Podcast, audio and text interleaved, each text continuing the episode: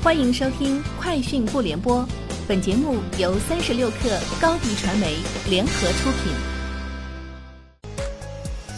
网罗新商业领域全天最热消息，欢迎收听《快讯不联播》。今天是二零二零年二月十九号。三十六克获悉，高德地图联合八大酒店集团推出安心住酒店服务，这些酒店将提供安心房，确保酒店严格全面消毒。服务人员上岗前测温并佩戴防护用品，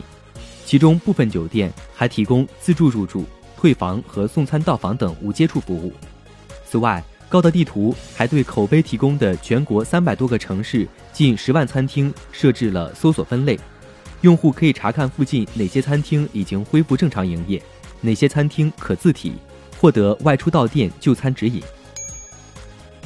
饿了么数据显示，截至二月十八号。已有近十万家门店新上线外卖功能，俄夫人、全聚德、王品牛排、麦吉奶茶、哥老关等品牌纷纷入驻。饿了么口碑也宣布推出开工实践套，用数字化能力帮助行业加快恢复经营。近日，抖音聚焦美食垂类创作者，推出美食趣味计划，提供二十亿流量扶持。并全面升级了官方认证、版权保护、商业变现、功能体验等达人权益。创作者每月发布至少四条美食原创抖音短视频作品，并添加话题“美食趣味计划”，即可成功加入该计划。只要内容质量与综合数据较好，就有机会获得抖音平台的官方流量扶持。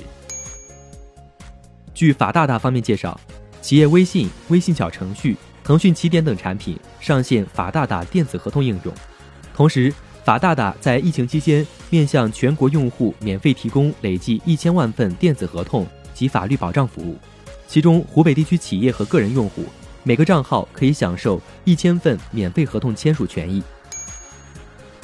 根据此前的爆料，苹果会在三月三十一号举行春季新品发布会，正式推出拥有极高期待值的 iPhone 九新机。不过，据近日外媒发布的最新消息显示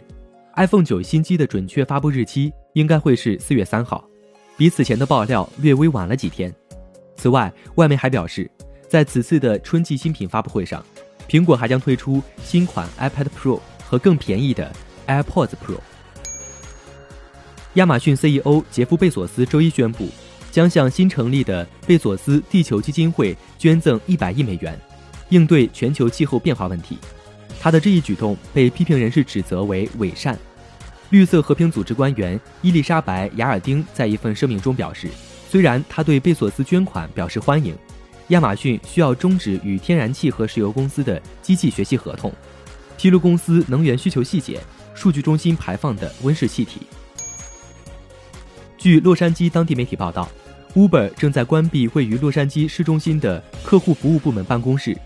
预计将会减少八十个岗位，而相关的职能将会被迁移至公司位于马尼拉的客服中心。以上就是今天节目的全部内容，明天见。